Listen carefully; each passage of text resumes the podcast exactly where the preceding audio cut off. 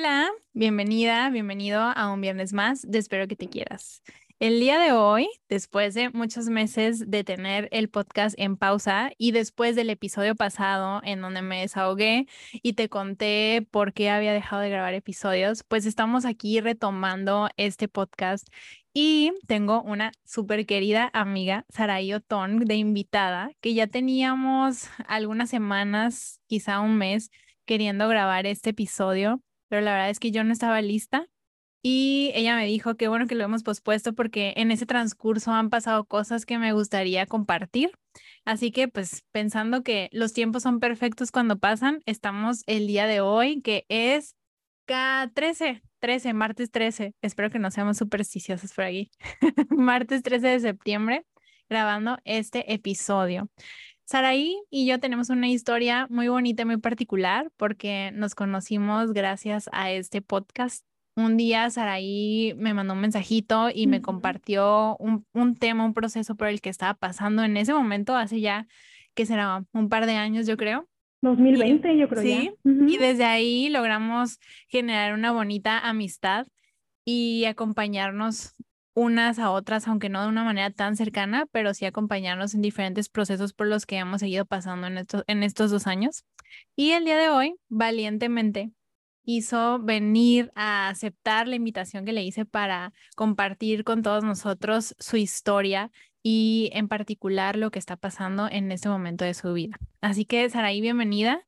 Muchas gracias. Y pues el micrófono es todo tuyo para que nos cuentes qué está pasando y cómo ha iniciado todo esto. Hola, primero que nada, buenas noches a todos. Muchas gracias por, por la introducción tan bonita, Elisa. Eh, estoy muy contenta de que espero que te quieras nos haya cruzado en el camino y poder pues compartir este proceso de crecimiento de ambas, ¿no? Y, y pues muchas gracias por la invitación.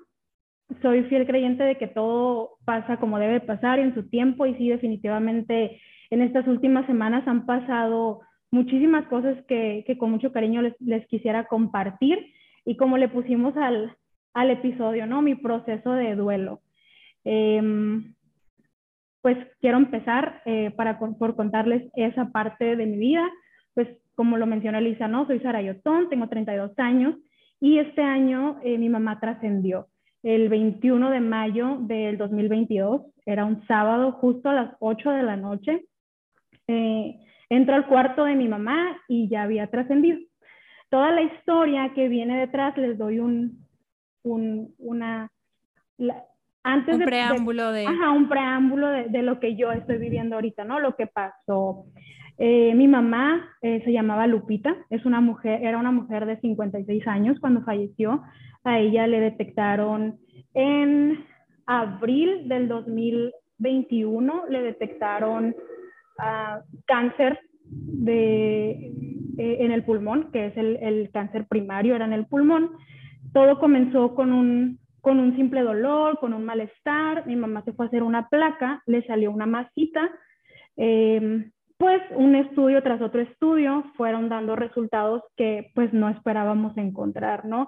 Desafortunadamente, eh, el último estudio más, más grande que le hicieron fue algo que se llama un PET scan aprendimos mucha terminología médica durante el proceso. Eh, en este PET scan que lo hicimos en Tecate, eh, es un estudio que te meten así ¿no? en un aparato grandote todo el cuerpo que te, que te analiza de los, pies, de los pies a la cabeza y pues desafortunadamente ahí nos dimos cuenta que aparte del tumor primario en el pulmón, ella tenía metástasis en el cerebro y metástasis en los huesitos. Entonces, ya estaba completa, era un cáncer en etapa 4. Y tú escuchas cáncer y pues lo primero que haces es relacionarlo con muerte. Claro que hay muchos casos de sobrevivientes que ya ahorita conforme fuimos aprendiendo y viendo otros casos, eh, ves que sí existen esos milagros, ¿no? Eh, creo que nosotros pedíamos el milagro de que mi mamá sanara, pero ahora lo, ahora lo entiendo de la forma en que ella sanó es descansando. Así lo aceptamos en este momento. Entonces, pues siempre fue la historia, hace ya pues e, el año pasado, eh, fue una cosa tras otra cosa. En mayo le hicieron un estudio, para esto mis papás tenían un, un, seguro de gastos médicos mayores, entonces todo, todo, todo el proceso lo cubrió el seguro.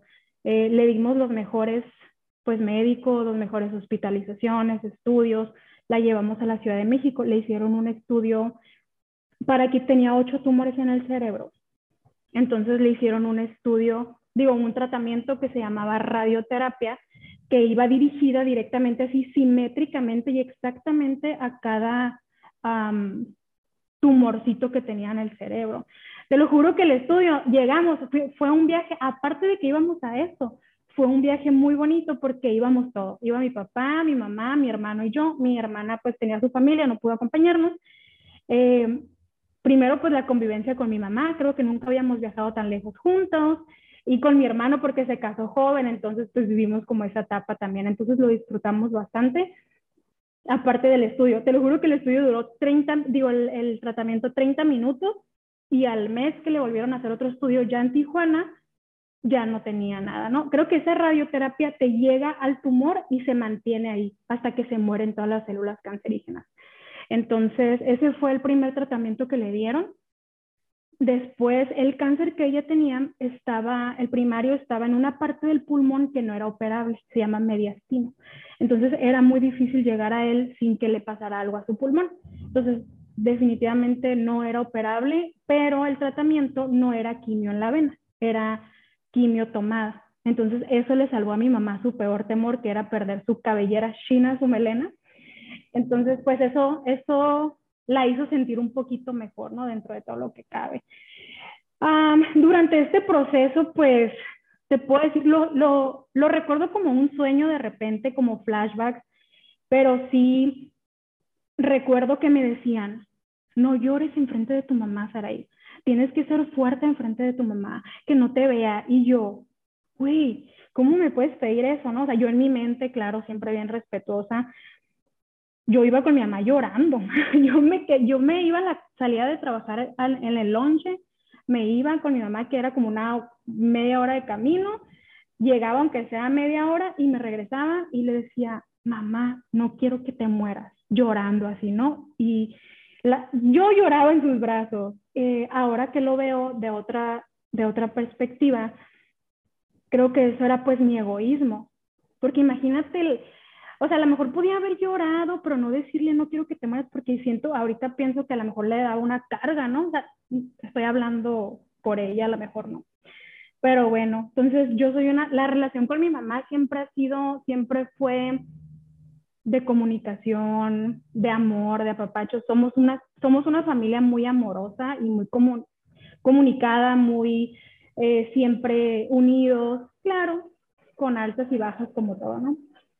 Eh, Justo eso no quería que dejaras de compartir la relación tan bonita que, que al menos yo desde fuera veía con tu mamá, porque en alguna ocasión creo que te dije que esa, ver todas las historias que compartías y las publicaciones que compartías y todas las fotos abrazándose y compartiéndose amor, me inspiraba a mí como para mejorar la relación con mi mamá, ¿no? Entonces a mí se me hacía que tenías una relación muy bonita con tu mamá. Sí, de hecho cuando yo estaba más chiquita mi mamá me decía, tú eres la madrastra, porque yo siempre he sido como más perfeccionista, muy cuadrada, quiero que todo esté de un, lado, acomodado, si no se hace como yo pienso que es lo correcto en aquel entonces, no, ya ahorita ya estoy transformada. Em, entonces mi mamá, Saraí, relájate, todo va a salir bien. O me decía, o yo lloraba por algo, me estresaba y lo me decía, embárrate mantequilla, que te valga, que te valga el mundo, tú sé feliz como tú quieras. Entonces tenía esta filosofía y justo me pongo a pensar, estaba pensando en los últimos días, cómo es que sin tener todas las herramientas que nosotros hoy en día tenemos, las terapias, los podcasts, los libros tal vez, el internet, eh, esta nueva corriente también filosófica que vamos viviendo, mi mamá ya lo traía. No sé cómo, no sé, creo que son personas que ya vienen con, como con ese don, que ella no tuvo una muy buena infancia y me decía, es que yo viví esto y lo voy a transformar porque no, porque quiero romper estos patrones. Entonces, justo antes de que falleciera, mi mamá estaba estudiando psicología, quería ser psicóloga. Entonces, no terminó, pero logró cumplir sueños, no hizo la prepa abierta, o sea, siempre Lupita, a la persona que le preguntes y donde te parece que la conocían, era una persona que se quitaba la camiseta por ti, aunque ella se quedara bichi, así te lo digo. Entonces, era muy, muy buena con mis amigos, con los amigos de mis hermanos, con sus amigas, tenía muchísimas personas cercanas, ¿no? Entonces, sí, en definitiva era una relación muy bonita.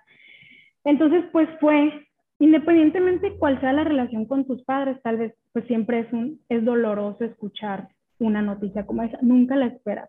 No te voy a decir que vivía en una burbuja de color rosa, pero nunca esperaba que, que a mí me fuera a tocar esa historia, ¿no? Entonces, pasa todo el año pasado, em, mayo, junio, julio, mi mamá empieza pues a decaer, a estar más tranquila, ya no poder caminar tanto, le dan medicamento que se empieza a inflamar, em, pues quiere estar dormida, entonces así cositas que tú vas viendo que dices, chino, o sea, ¿cómo alguien tan activo una enfermedad lo va, lo va transformando de esa forma? Y creo que, que ahí es donde empieza a cambiar tu visión en todos los sentidos, hacia mí misma, hacia adentro y hacia afuera también. Em, después de eso, eh, en uno de los últimos estudios, le, le, dicen, ¿sabes qué? Pues ya el resto de los tumores ya, ya se desapareció, ya solamente queda el del pulmón. Entonces, para ese te vamos a dar quimio en la vena, de la convencional, no sé, la verdad no, no conozco mucho. Entonces le empiezan a dar todos los días quimio y radiación al mismo tiempo, me parece. Y eso la empieza todavía a decaer un poquito más y la, la deja como más débil, duerme más. Para esto, en, ya llegamos a diciembre y el doctor le dice, el oncólogo, ¿sabes qué?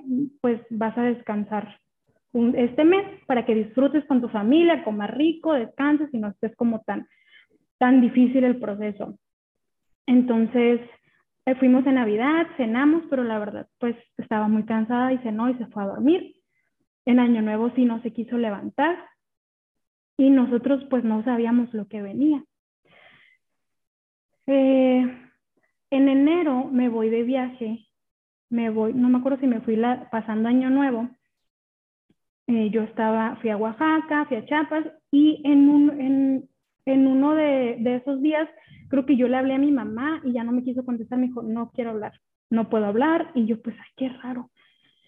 Eh, y ya el día que regreso, estoy como recapitulando todo, regreso un 17 de enero. Ese 17 de enero de este año ya, 2022, eh, llego en la madrugada, me voy a trabajar, era un lunes, a las 5, justo a las 5 que salí, me habla mi papá y me dice, Saraí, lánzate al hospital a hacer el check-in de tu mamá porque viene muy mal. Entonces yo, ay, cánico, pues me lancé, empecé a hacer check-in, el seguro y todos los, trámites administrativos. Llega mi papá, la ingresan, se, bueno, se baja del carro mi mamá. Te lo juro que nunca voy a olvidar eso. Y me volteé a ver y no me conoce. No sabe quién soy, está como toda ida. La ingresan y ya no vuelve a salir.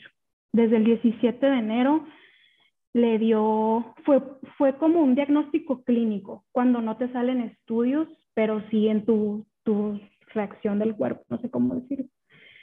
Y el, el, el diagnóstico clínico fue encefalitis, es decir, pues fue una complicación del cáncer, por así decirlo. Eh, pues yo no sabía qué hacer, asustada, la ingresan esa, esa noche se queda ahí mi papá. El martes yo me lanzo, trabajo desde el hospital, me llevo la compu, estoy trabajando, platico con ella, cantamos. Ese fue el último día que yo pude hablar con mi mamá el 18 de enero. Y me dijo, ¿sabes qué, Saray? No me voy a morir. Voy a estar cantando en la iglesia porque mi mamá, mis papás se congregan en una iglesia cristiana y voy a estar cantando tal canción con tal persona y vas a ver que voy a salir de esta porque no me quiero morir. Y yo, sí, no te vas a morir, vas a estar bien. Eso fue el martes. El miércoles regreso ya en la tarde y me quedo sola con ella y ya no está normal. O sea, entonces ahí viví una parte del proceso, Elisa, que por un tiempo me sentí culpable porque ella, yo no me di cuenta que estaba teniendo síntomas de una encefalitis. pero pues yo cómo iba a saber, no, no soy médico. Entonces en eso, en una de esas llega el médico y lo me dice, ¿desde cuándo está así? Y yo, pues no sé. Entonces yo así en mi, en mi pánico, en mi tristeza, en mi miedo, me bajo corriendo y voy y le aviso a mi papá, mi mamá se puso mal. Entonces yo nomás escuchaba que decían, se está convulsionando, eh, tiene un derrame cerebral y así como muchos diagnósticos médicos así al aire. El caso es que ahí ya termina en terapia intensiva. La ingresan a terapia intensiva, la entuban, la canalizan, está dormida completamente. Fueron días en donde eso fue pues el 19 de enero, ella sale hasta el 31 de marzo del hospital.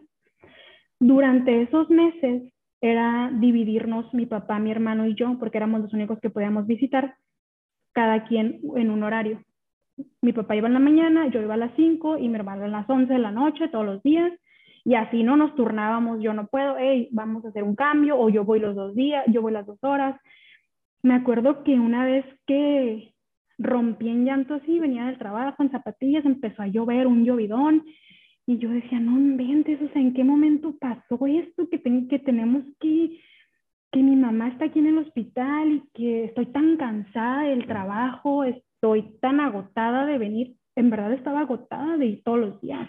Y no era porque no quisiera ir o porque no quisiera a mi mamá, simplemente es pues era el agotamiento físico real que uno siente de la emoción y pues de todo lo que está pasando, ¿no? Entonces, pues en esos días fue altas, bajas, se va a recuperar, no se va a recuperar. Los doctores nos llegaron a decir, médicos internistas, eh, que de lo mejor del hospital, no sabemos. No sabemos qué está pasando, no sabemos qué tiene, es un caso extraordinario, único y ya hasta nosotros estamos desesperados. Entonces tú llegas a la torre, pues qué esperanzas te van a decir, te quedabas así, ¿no? Pero la verdad hasta el final los doctores, mi respeto, súper agradecida y pues súper bendecidos que nos hayan tocado a ellos. Em, pues ya para no hacer la historia muy larga, esos días fueron pues de los más difíciles que vivimos, la verdad.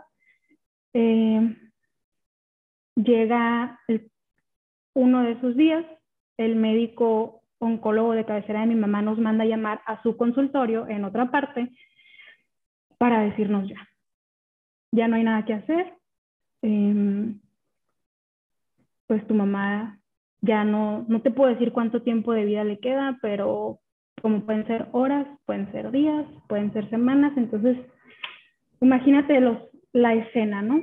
En el consultorio del doctor, los cuatro, nada más así, viéndonos. Eh, pues nada, no hay nada que hacer y pues se la pueden llevar a su casa para que descanse, digo, para que la tengan con ustedes, que ella pueda trascender eh, desde su casa. Mi mamá estaba inconsciente, todo ese tiempo estuve inconsciente. ya no pudimos hablar con ella, ya no pudimos saber cómo se sentía, si le dolía, si sufría. La verdad, eso, eso, eso también fue lo más difícil que ya no, yo te puedo decir que yo sentí que la perdimos desde ese día, desde enero. Entonces el 31 de... Te iba a decir, aparte de vivir todo este proceso de casi tres meses en el hospital, ¿no? Y, y de todo lo agotador que cuentas que era, pues el estar yendo, pero también con esta incertidumbre de no saber qué va a pasar, si va a mejorar, si no. Y ahora ya saber que médicamente ya no hay nada más que hacer, y tener que irse con ella a su casa de una manera distinta que como ella estaba en su casa antes, ¿no? Y ustedes cómo interactuaban y todo. ¿Cómo fue eso, Saraí, después de, de este cambio de, de ver a tu mamá de una manera siempre en tu casa, en tu familia, en su hogar, y luego ya llevarla en otra circunstancia? Y, justo decía mi papá, yo me imaginaba que la sacábamos en silla de ruedas, pero con globos y con flores y despierta, hablando. Entonces, las cosas pues no pasan a veces como uno quiere que pasen y pues tienes que ir aceptándolo como, como te lo va presentando el universo, ¿no? Em, pues fue muy difícil porque ahora sí, eh, tú, yo, o sea, todos veíamos mi papá es la, dejó de trabajar y estuvo al 100% con ella desde el día uno. eh, y todo ese tiempo, todo el proceso. Eh, ya en casa tuvo una enfermera particular y estuvo su mejor amiga todo el tiempo y pues nos turnábamos también los hijos, ¿no? Todo, todo marzo, abril estuvimos eh, yendo cada quien en sus tiempos, pero lo más difícil fue reconocer la vulnerabilidad del ser humano, el, el saber que pues mi mamá tenía traqueostomía, tenía gastrostomía y tenía sonda para orinar. Entonces, pues tenía un pañal, la teníamos que bañar con esponja, el, el voltearla y ver que su carita, pues ya no era una carita como, no, no sé si decirlo viva o como no estaba. Entonces, pues le cantabas. Yo creo que te podía escuchar. Muy en el fondo, ella podía escuchar y saber que estábamos ahí. Y le leías algo, le poníamos música, cantábamos, le hablábamos. Su amiga le hacía pedicure, le pintábamos las uñas.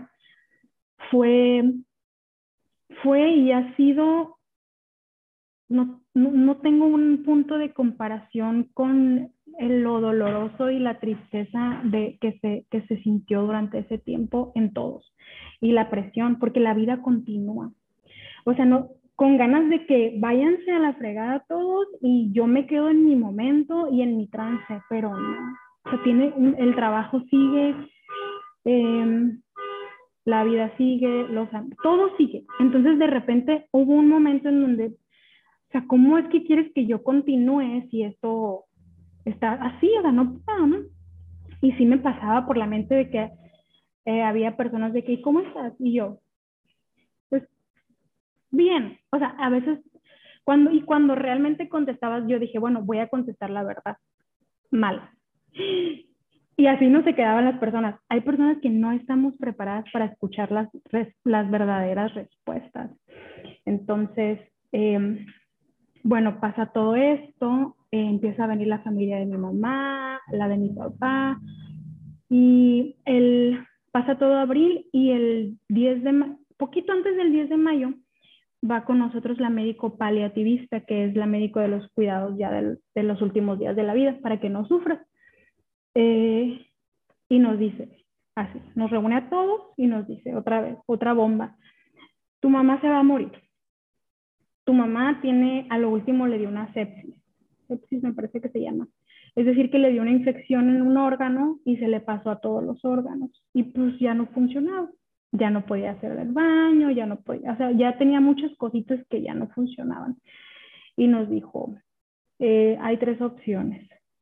Una es dejarla así como está y que se muera así. O sea, pues la palabra a lo mejor se escucha fuerte y y frío, pero así te lo dice ella, ¿no? La primera es que se muera así como está, solita, pero va a sufrir.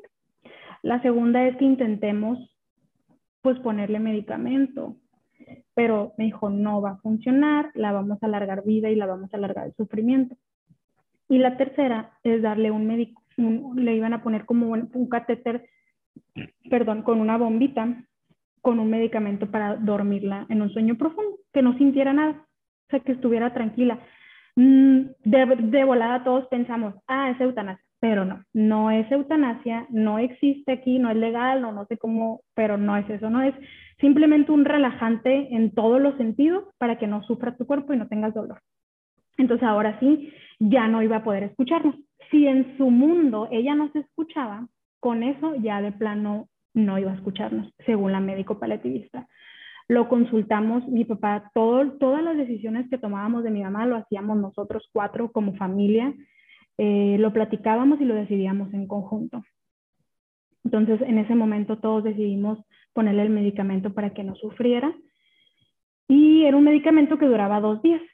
Entonces todos esperábamos que falleciera en las primeras horas. Mi mamá duró 11 días después de eso.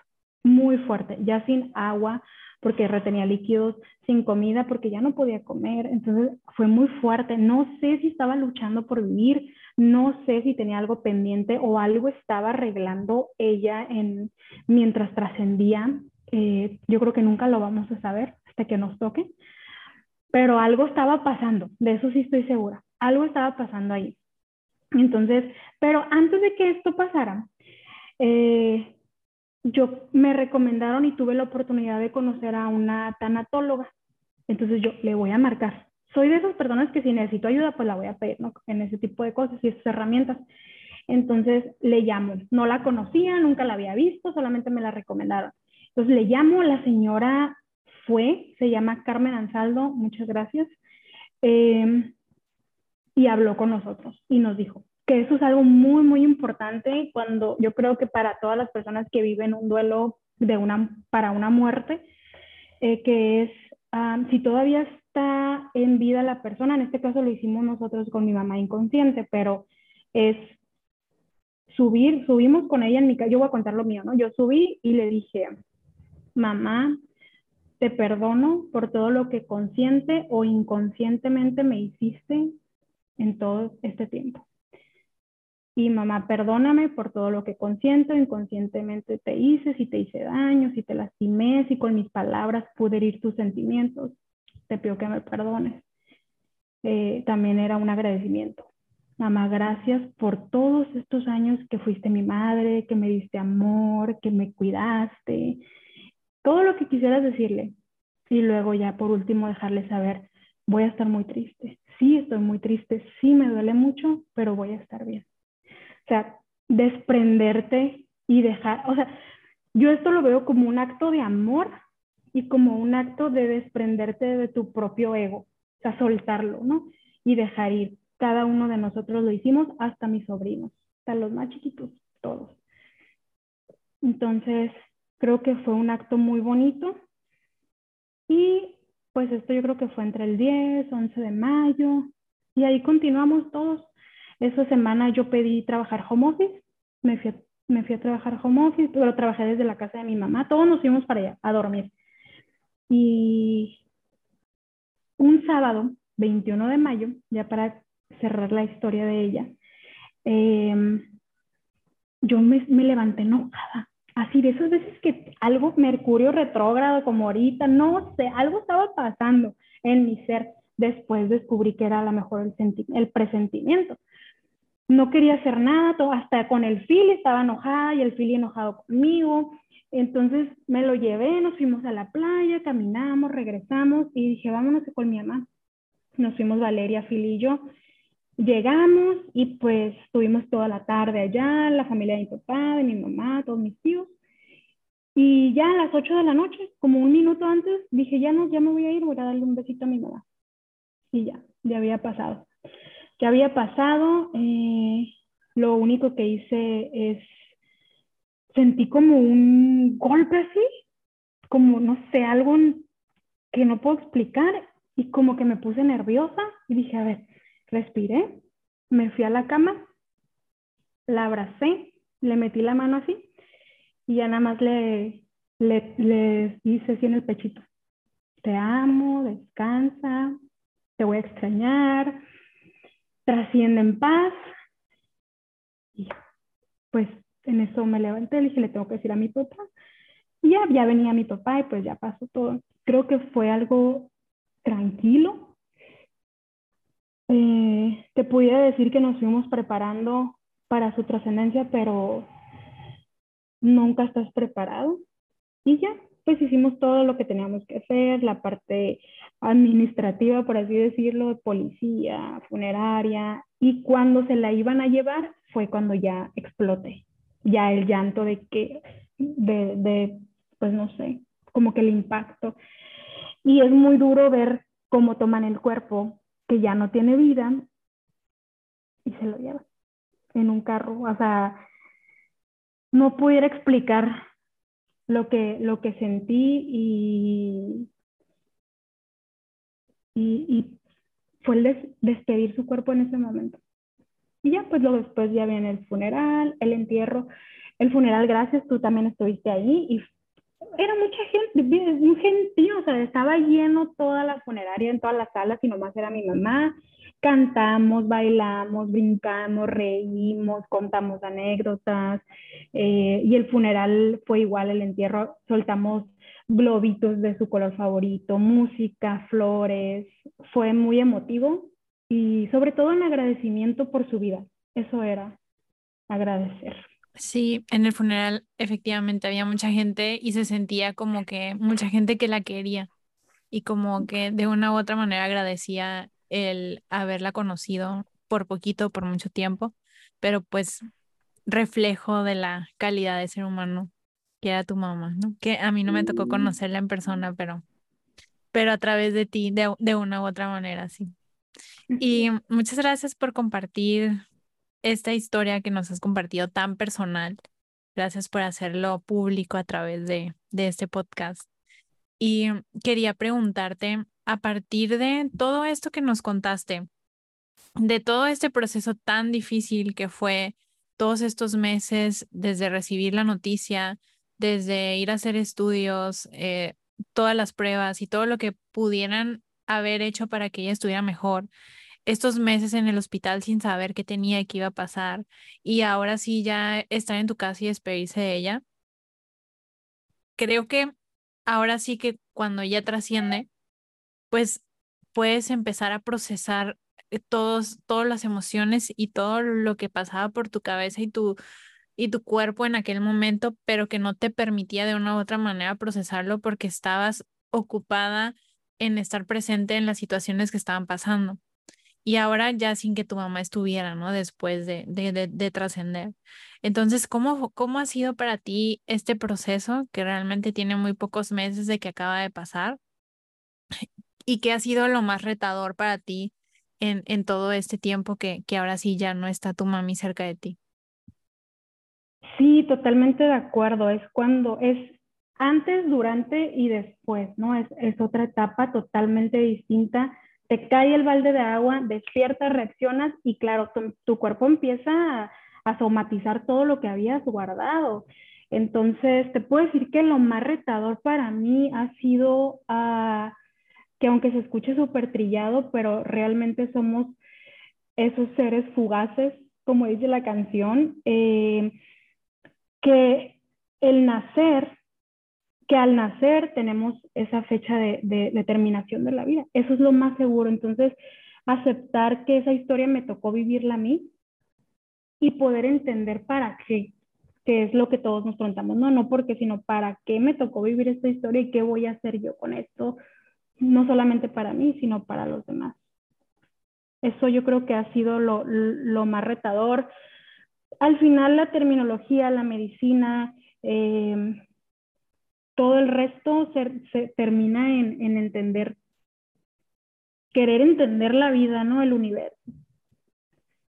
Y sabes que ahorita recuerdo que en cierto momento tú publicaste algunas, eh, algunas veces en tus redes sociales que no sabías por qué ni para qué, pero eventualmente tú antes de todo lo que había pasado con tu mamá, habías comenzado a trabajar en ti y habías empezado a hacer cambios y transformaciones y, e ir a terapia y leer libros y como cambiar de una u otra manera tu vida y tu ser.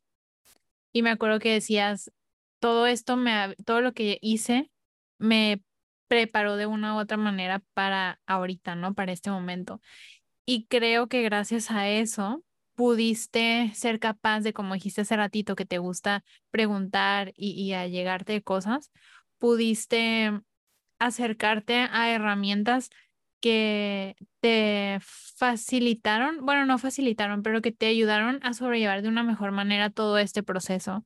Entonces, quiero que si nos puedes compartir cuáles son las herramientas que crees que a ti más te han ayudado para, para pasar este proceso ahora sí que tu mamá ya trascendió?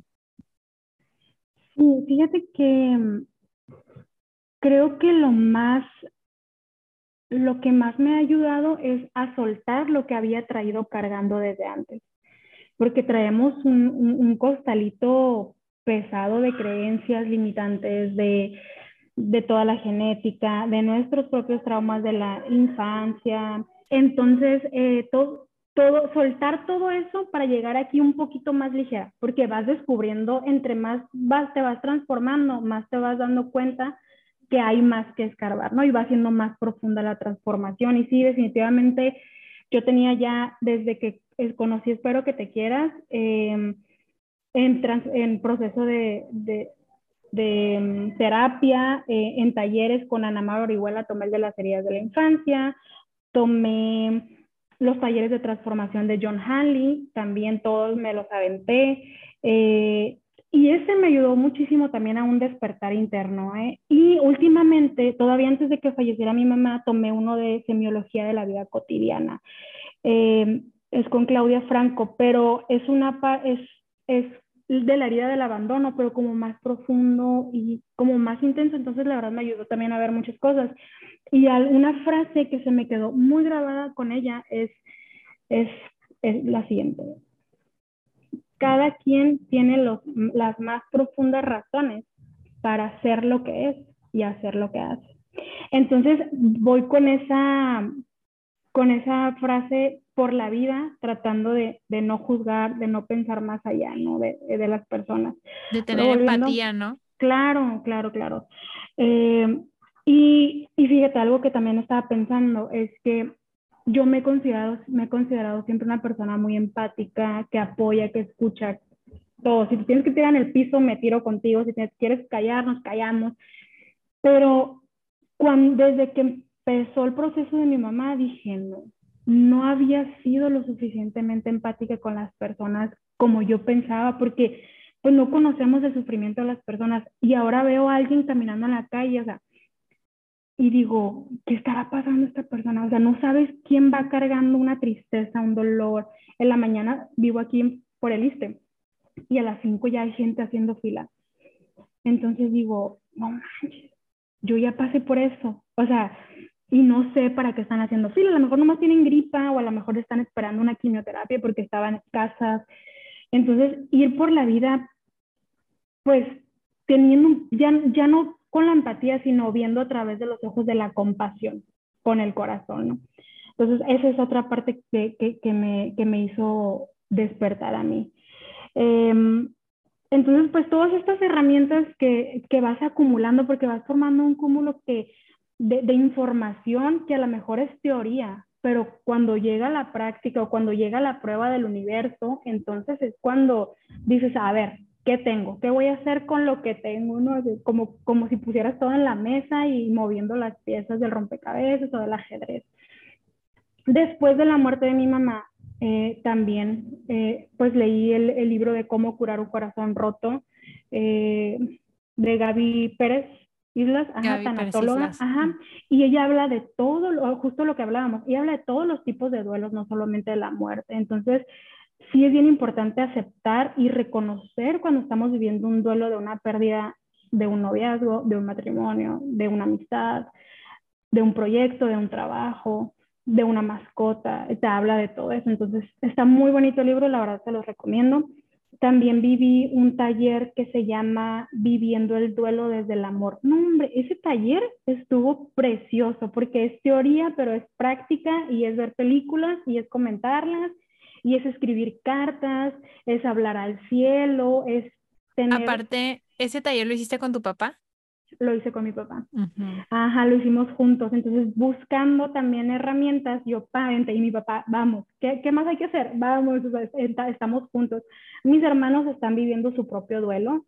Eh, ellos mm, lo están haciendo de otra manera, que se respeta y lo están haciendo a su forma y a su ritmo también.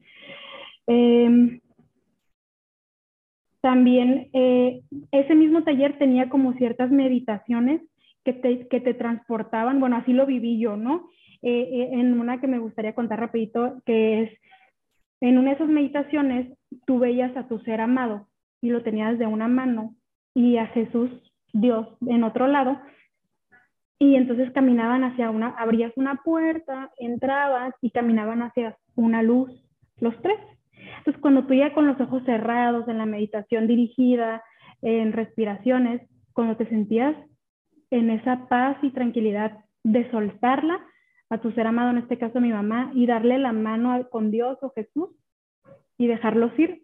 O sea, ese momento también yo creo que también es mentalmente, ¿no? Como despedir y cerrar todo el ciclo. Entonces fue, si gustan, también tengo la información, se los puedo pasar si alguien está pasando por un duelo. La verdad, fue muy bueno el taller. Después de eso, me invitaron otras, otras amigas que conocí en el otro curso de semiología de la vida cotidiana em, a un círculo del duelo en New City Medical Plaza, en el helipuerto, ¿te acuerdas que te conté? También era un círculo con sound healing, con terapia del sonido y sonido terapia se llama, parece. Que utilizan cuencos, ¿verdad? Sí, utilizan cuencos. Yo nunca lo había hecho. Y mi papá, y también invité a mi papá y mi papá, y nos vamos a acostar en el piso y vamos a estar descalzos. ¿Y por qué nos pidieron un tapete de yoga? y yo, hay que fluir. Y ya, pues íbamos, iba Valeria, mi papá y yo. Y fue hermoso también escuchar la historia de otras personas y cómo ellos viven duelos de hace años que no han trabajado o propios duelos, la pérdida de un brazo, por ejemplo. Y ella te lleva ahí, ella es tanatóloga, em, para que tú puedas identificar y descubrir que a pesar en el dolor y a pesar de estar en la tristeza, puedes ver un atardecer y ver el sol hermoso y descubrir lo bonito que sigue siendo y que puedes sentir. Entonces, en un momento estaba el atardecer y luego de repente ya en un ratito se hizo noche y salió la luna. Y eran unas estrellas y una vista, creo que era luna llena espectacular. Entonces fue muy bonito, ¿no? Eh, ese fue el último que hice. Y, cuando fuiste hace poquito a constelaciones familiares, yo aquí echándote, balconeándote, ¿ahí también trabajaste algo de, tu mamá o fue algo distinto? No, ahí no fue algo de mi mamá, eh, pero lo, lo, quiero volver a hacer esta semana, de hecho vamos a ir, eh, pero fue parte de, fue como algo así también. Eh, no me acordaba que había ido a constelaciones, eh, pero también fue una experiencia muy padre, muy reveladora, satisfactoria también. Y sobre todo, la verdad, yo quería ver si era cierto. O sea, iba como con, iba como con las expectativas súper altas, pero al mismo tiempo como un poquito de incredulidad de, y a ver qué onda con, con eso. Entonces, la verdad, eh, lo sentí, lo viví, pude representar a otra persona en la vida de alguien y las emociones estaban moviendo, es real, para mí fue real. Entonces, pues también, también, pues todo, todo suma, ¿no? En las herramientas. Y si alguien que nos escucha aquí no sabe qué son constelaciones familiares, les prometo que pronto les voy a armar un episodio sobre eso porque también es algo que se me hace interesante explorar, que no he hecho. Y estoy igual que tú, como con esa incredu eh, esa palabra, incredulidad de mm, cómo es la experiencia, ¿no? Porque he visto cómo lo cuentan, pero no, no lo he experimentado. Entonces se me hace muy interesante como una herramienta. Sí, lo, lo manejaba la, era una psicóloga eh, con, con esa experiencia como, una, como un método un método para llegar a algo que claro lo tienes que seguir trabajando, ¿no? Sí, como todo, ¿no? Son despertadores de, de conciencia. Y ya como el trabajar lo que te despierta, lo que haya salido con la herramienta que sea que hayas utilizado, pues ya es chamba individual de cada quien trabajarlo. Sara, y, también me gustaría preguntarte, es evidente que no estamos solos, estamos rodeados de personas familia, amistades, parejas, em, eh, personas que nos acompañan en el trabajo. En tu experiencia, ¿cómo te hubiera gustado que las personas que estaban cerca de, ti te acompañaran? ¿Qué hicieron o qué pudieron haber hecho para que tú te hubieras sentido como apoyada o como que te hicieran el camino un poco más ligero de lo pesado que ya es?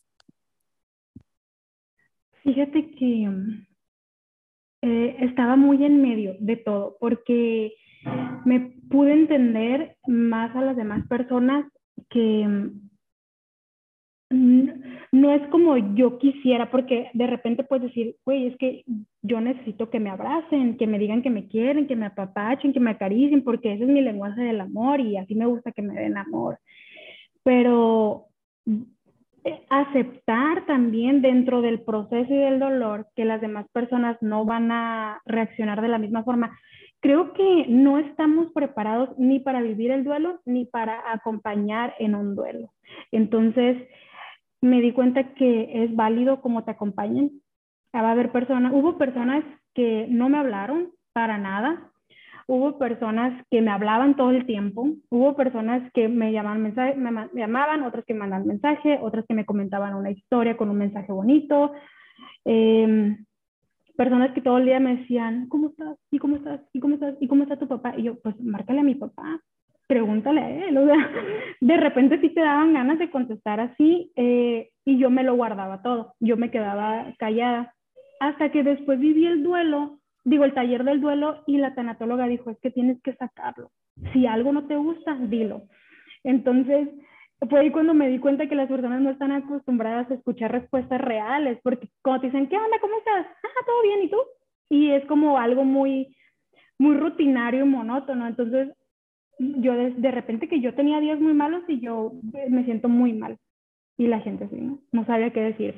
O, por ejemplo, échale ganas. Y en el taller del duelo hay una parte en donde te dicen las frases que te van a decir que no te gustan escuchar todo pasa por algo. Tu mamá ya va a ser un ángel, te van a cuidar desde el cielo y frases de ese tipo que pues a uno en ese, en ese momento le molestan, la honestamente, o sea, quieres golpear y o sea, engolotear a la persona, pero después te das cuenta que no saben qué decir. Realmente es que no saben cómo acompañarte y esa es la forma en que ellos quieren hacerte saber que se preocupan por ti. Entonces, eh, creo que todos me acompañaron de la forma que me pudieron acompañar y yo acepto todas esas formas con mucho amor, con mucha gratitud, agradecimiento a todos los que estuvieron y me preguntaron y si por ahí me porté un poquito ruda, pues era parte de también. Eh, pero no, definitivamente todos los seres humanos somos distintos y todos nos expresamos distinto y creo que fue parte también del aprendizaje, darnos cuenta que, que como ellos hayan podido llamarme, hubo una amiga que me dijo, amiga, sorry, pero yo no te puedo acompañar ni al funeral ni al entierro porque no estoy lista. Entonces, ella fue sincera conmigo, o hay personas que desde lejos o ahí estaban, ¿no? Entonces, una amiga, no me voy a mover de aquí de un lado de ti, voy a estar contigo todo el tiempo. Y yo, sí, está bien. o sea, todo fue distinto y creo que, que estoy agradecida por cómo fue y por por las relaciones de amistad y los lazos y vínculos que he formado a lo largo de mi vida. Estoy agradecida. Oye, me encantó, me encantó esta amiga que te dijo, no estoy lista, no te puedo acompañar, porque no es algo que estamos acostumbrados ni a decir ni a escuchar. Yo soy una persona que por mucho tiempo, mi papá también falleció y, y, y creo que inconscientemente el tema de los duelos, de los funerales, como que me traen como inconscientemente recuerdos y muchas veces alguien fallece y no me siento cómoda como para escribir un mensaje porque no sé qué decir, porque sé que cualquier cosa que diga no va a cambiar absolutamente nada en cómo se está sintiendo. Entonces muchas veces elegí no decir nada cuando la otra persona puede malinterpretar que, que a lo mejor no te interesa, o que no te acordaste, o que no te importó, nada. Pero qué importante decir esto, no estoy lista, no sé qué decirte, no puedo estar acompañándote, no estoy lista, ¿no? Pero no quiere decir que no me importe. Entonces, em, gracias por decir eso porque a mí me sirve el hecho que hayas dicho esto que compartiste ahorita de, de tu amiga. Y por último, Sarai, ¿qué has aprendido de todo esto? Sé que todo este camino de vida es un largo aprendizaje y hoy decimos una cosa, mañana otra, en 10 años otra pero hasta ahorita, hasta el día de hoy, ¿qué has aprendido de toda esta experiencia que te ha tocado pasar y que te gustaría compartir con las personas que han escuchado este episodio? Mm, muchísimas cosas, pero me quedo con,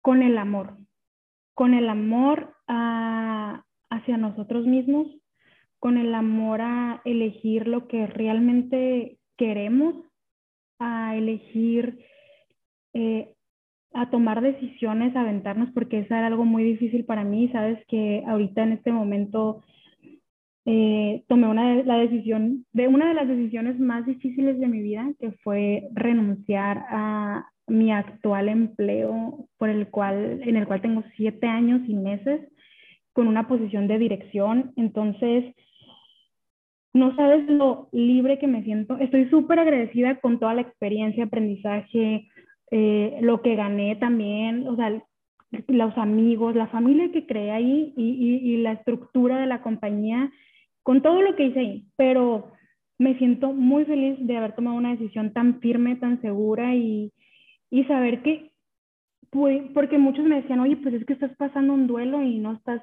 normalmente te dicen que no tomes decisiones precipitadas, pero me sentí tan preparada batallé mucho para tomar decisiones, que, que ya sabes, ya te había dicho, pero cuando la tomo, la tomo así, de un día para otro y no hay vuelta de hoja y la tomé con tanta paz y tranquilidad.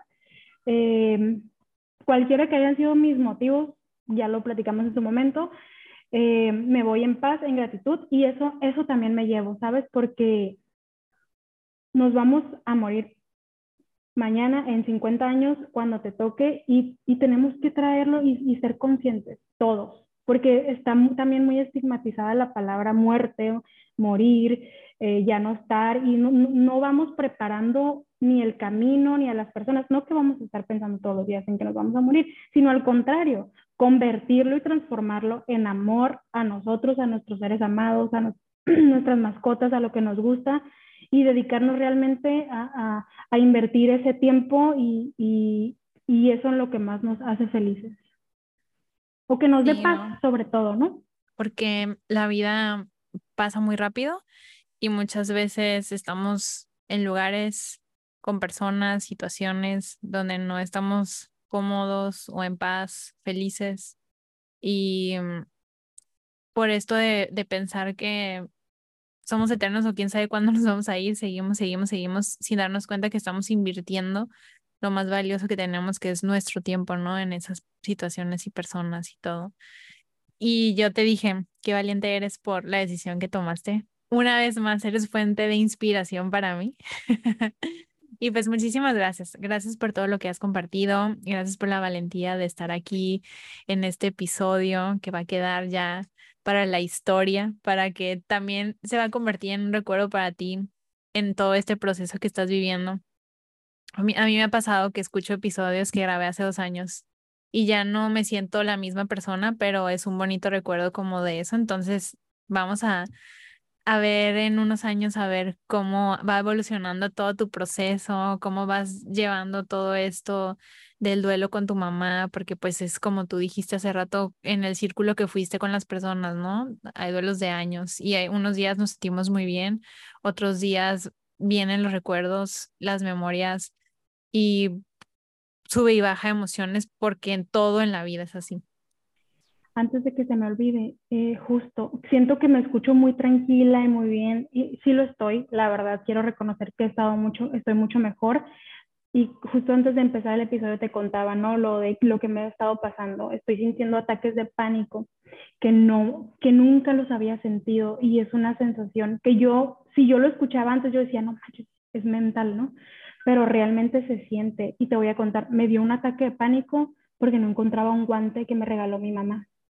Entonces eh, fue el domingo y justo lo estaba buscando, empecé a buscarlo como loca y empecé a sentir cómo me faltaba el aire y cómo no podía respirar y como algo, algo en mi cuerpo, no sé cómo explicarlo, una sensación y luego una opresión así como en la caja torácica, no sé, en el pecho. Y luego dije, chin, me fui al baño, me vi al espejo y dije, esto es ansiedad. Y cuando lo reconocí, ¡pum! empecé a llorar, así pero a llorar mal, como loca. Me tiré al piso y Philly vino, me estuvo conmigo, me chupó las lágrimas respiré y yo como tratando de calmarme, ¿no? Mentalmente de que tranquila, respira y todo y, ya pasó. Pero lo que voy es que si, si alguien que nos está escuchando está viviendo un duelo, es normal este camino, ¿no? Es normal sentirte un día bien, normal, como si nada hubiera pasado, como si estuvieras trabajando normal, viviendo normal, saliendo de fiesta. No hay que sentir culpa si un día te estás pasándotela bien puede venir al día siguiente y puede venir un ataque de pánico, una profunda tristeza, nostalgia. Eh, al día siguiente te puedes estar enojado, pero hay que saber reconocer y detectar las emociones para poder aceptarlas y dejarlas fluir. O sea, si estás enojado, pues pon una canción que me vale, vale la de maná esa que me vale un gorro todo o algo así, pues, Y es para eso que te sirven las herramientas que antes mencionaba, para empezar a identificar y saber, claro que si ya estás, creo que lo normal es un, año a lo que pasan todas las fechas especiales, es, lo que debería durar un, duelo.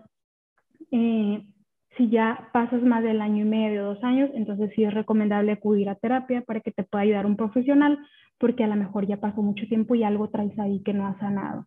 Entonces, eso también, sí, sí quería, no quería que se me pasara dejarlo eh, aquí en la mesa también, que, que es normal sentirte unos días bien y unos días no muy bien.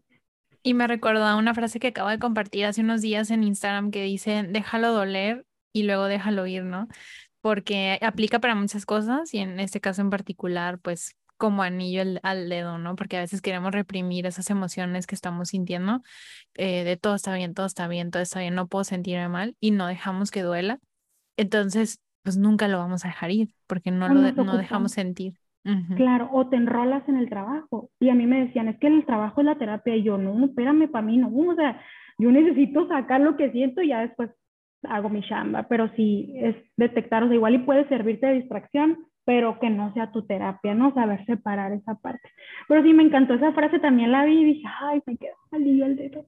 Sí, fíjate, y para situaciones distintas, porque yo lo compartí por una situación en particular y tú estás en una situación diferente a la mía y a las dos nos, nos identificamos con la frase porque creo que en diferentes escenarios es déjalo doler, que no te dé miedo, que no te dé pena, que no te dé culpa, siéntelo, llora, deja que duela, y después suéltalo, pero no te lo quedes porque si no, ahí te vas a estancar y no vas a poder abrirle la puerta a nuevas cosas, emociones, sentimientos, todo. Pues bueno, Saraí, la verdad fue un placer por fin grabar este episodio contigo después de tanto tiempo queriéndolo grabar porque no es la primera vez que te invitaba al, podcast, te había invitado para otros temas que de repente platicábamos y decía, ay, deberías de venir a hablar de eso, ¿no? Pero mira, ya, por fin se dio para que nos contaras todo esto y nos compartieras las herramientas y el proceso que, por el que has pasado. Muchísimas gracias por estar aquí. Y pues nada más. Muchas gracias a ti por invitarme y por ser parte de la comunidad. Espero que te quieras. Sí, y gracias a, ti que nos escuchaste em, a este primer episodio de esta segunda etapa. Espero que te quieras después de una pausa de unos meses, la primera vez que, que pausamos el podcast tanto tiempo. Pero bueno, espero seguir por aquí muchos meses más Gracias por llegar al final de este episodio. Ya sabes que puedes encontrarnos en todas las redes sociales como Espero que te quieras y también escuchar el podcast en todas las plataformas y en YouTube como también Espero que te quieras. Nos vemos en el siguiente episodio con un nuevo tema y ya sabes que espero que te quieras. Que te quieras. Bye.